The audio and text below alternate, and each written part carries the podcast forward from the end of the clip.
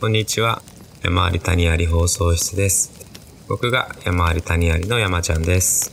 僕が山あり谷ありの谷くんですこの番組は日々起こる人生の山や谷を二人で面白がりながらおしゃべりする、そんな放送室です。はい。というわけで今回は1週間のちょっと山あり谷ありを自分たちも振り返ってみたいなと、そんな回にちょっとしたいです。はい谷くん、どうでした？どんな1週間でした？今週。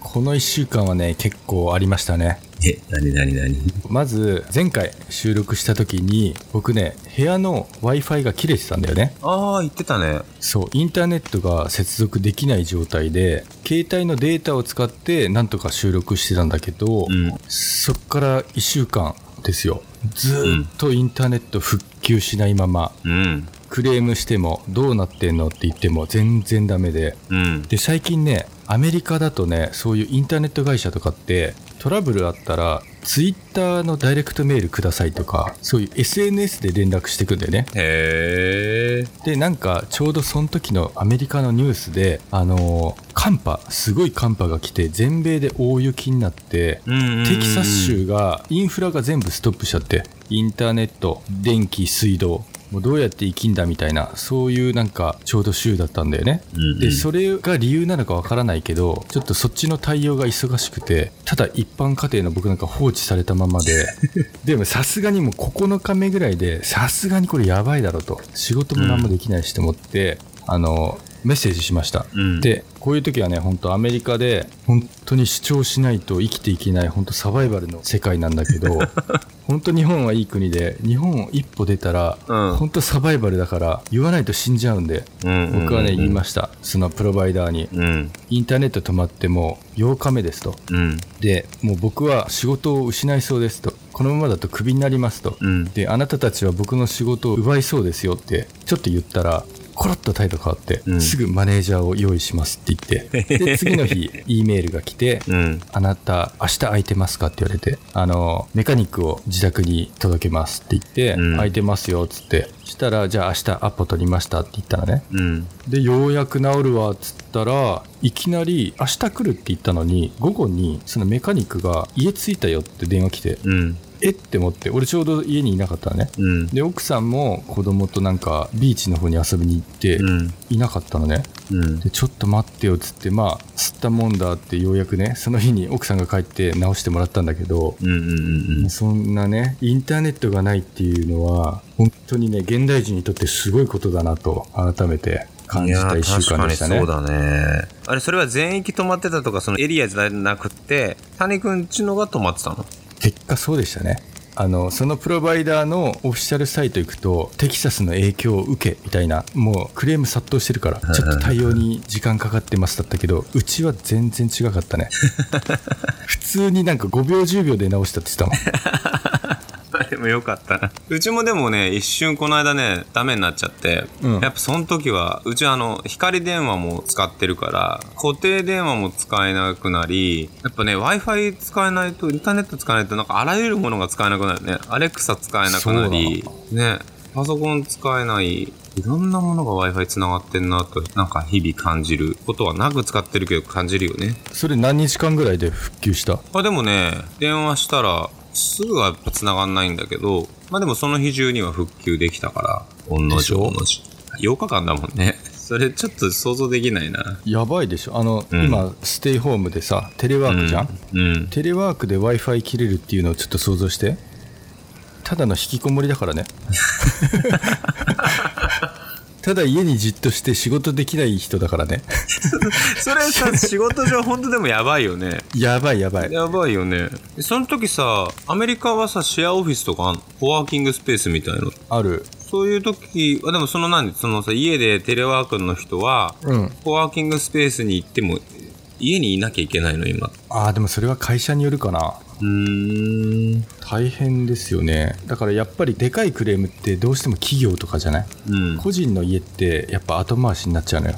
そんな時にアメリカで覚えておきたいクレームの対応はあのやっぱ裁判大国なんでね。あなたのせいでクビになりましたとかいうそういう繊細なワードを使うとすぐ来てくれるんでね すげげえ。そういうのも身につけていかないと生きていけないのね。そう。あとは子供とか老人も弱いね。うちには生まれたばっかりの小さいベイビーがいますとか言うと、やっぱ対応は全然変わってくる。えまあ僕はそんな感じでした。とりあえずインターネットの素晴らしさを感じた 一週間。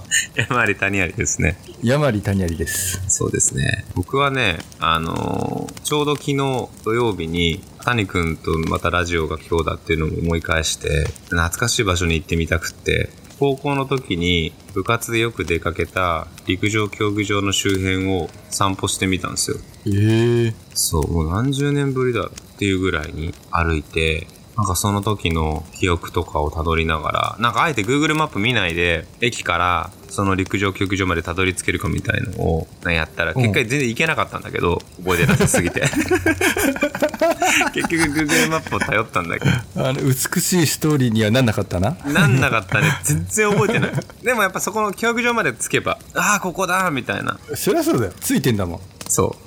着くまでは無理だった。なんか全然な後で見たらね、反対の方に行ってて、分岐点が何度もあんの。なんでこんな道を選んだかなみたいな。最初の1本目の選択は絶対間違ってなかったんだけど、あとはもう風景覚えてないから、うん迷いまくったんだけどさ。でもなんかその迷うこと、なんかうろうろすること自体がなんか、昨日はすごい時間にゆとりがあったから、それを楽しめたから、なんか面白いなと思って。で、なんかその道もほんと単純じゃないの。何回も何回もこう分岐をこう選んでいくんだけどさ、その当時はさ、Google マップなんてなかったじゃん？ない。だから多分最初は先輩と一緒に行って、ついていって、うんだんだん覚えていくような感じじゃない、うん。それがなもね、今の子だったらもうさ、現地集合が可能になっちゃうわけじゃん、スマホで。先輩から道を教えてもらって一緒に歩くとかもないのかななんて、ちょっと現代もなんかに思いも馳せながら歩いたのでした。そうだね。確かにね。そういう風に先輩とかついてって、そこでコミュニケーション生まれたりね、するわけだけど、そうなんですよ。だってやっぱその行き帰りって楽しいんだよね。こう、試合終わった後とか試合終わる前とかさ。はいはいはい。すごい先輩が俺好きだったから、先輩と歩くのがすごい好きで、そんなのも思い返、いろいろ思い出しますね。その場所に行くと。そっか。その先輩はもしかして僕が知ってる先輩かもしれないよね。そうだね。そっかそっか。今なんかちょっといい話を聞いてたなって感じたんだけど、ちょっと実は深い話じゃないかなと思って。人生の話してんのかなと思って。うん。いろんな分岐点があって、ああっちの道だったかなとか、ちょっと迷って、でも時間余裕あったから迷うのも良かったなとか、ちょっと人生に置き換えて途中から聞いていて、この人は今すごい深いこと言ってんのかなと思って感心したんだけど、全然行ってないよ。うん。で結局先輩が好きだっていう話だよね。そう、そうそうそうそう。そういうことだよ。かりつまむとね、すごくかりつまむと。そうですよ。全然深くないですよ。なるほどね。あと何かありました？山内さん。あとなんだろうな。あ、でも結構やっぱね、でもね、昨日のそのね、昔思い出して昔話系がやっぱりすごいね、谷くんとしたかった。そっか、昨日か、今の話は。そう、昨日なの実は。そっかそっか。今回ね、平日は本当忙しくて、うん。あ、ジェットコースターみたいな日々だった。本当に？そう。俺はあれだよ、家の中で、あの、仕事もせずにずーっとステイホームしてたからね。すごい平和な、なぎのような一週間でしたね。僕の心と怒りだけ荒波で、早く直せよ早くしろよ、つって。超ウケる、それ。なんかいいね、その、なぎのような。そう、客観的に見たら、ただの引きこもった仕事をしていない人でした。中年の男性。お疲れ様でした。お疲れ様です。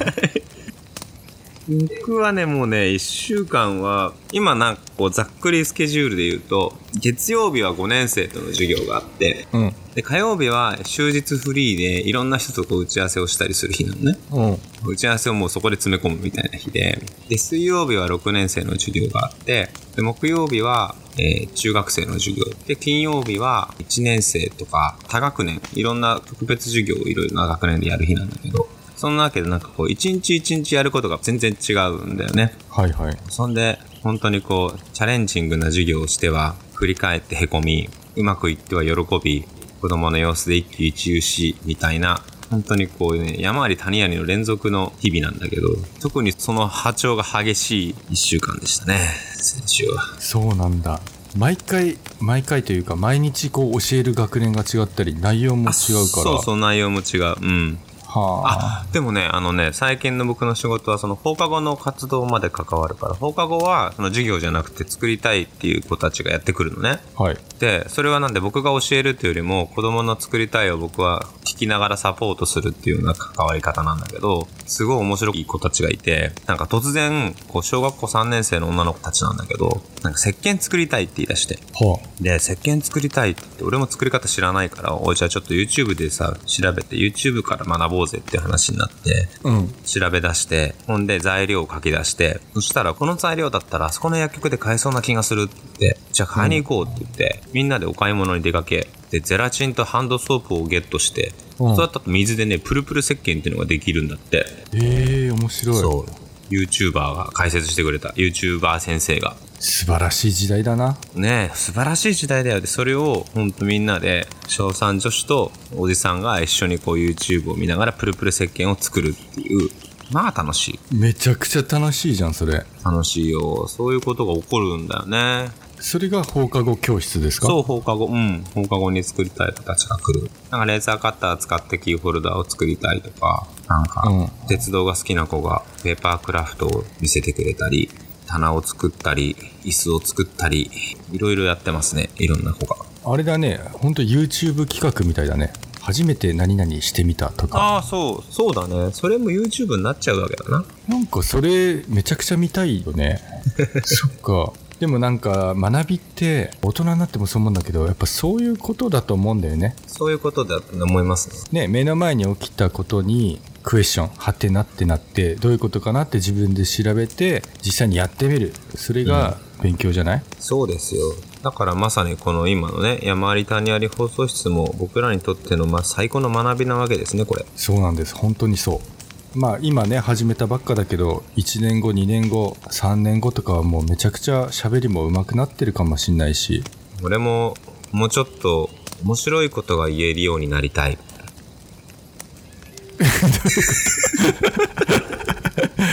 あまあちょっと砕けたね。今そんな宣言されても困っちゃうんだけど今なんてリアクションしたらいいか分かんないんだけどいやでも今のその間でよかったと思う。俺もなんでこんなこと言ってんだろうとか思ったんだけど。いやめちゃくちゃ今日一の面白いこと言ってたよ今本当に。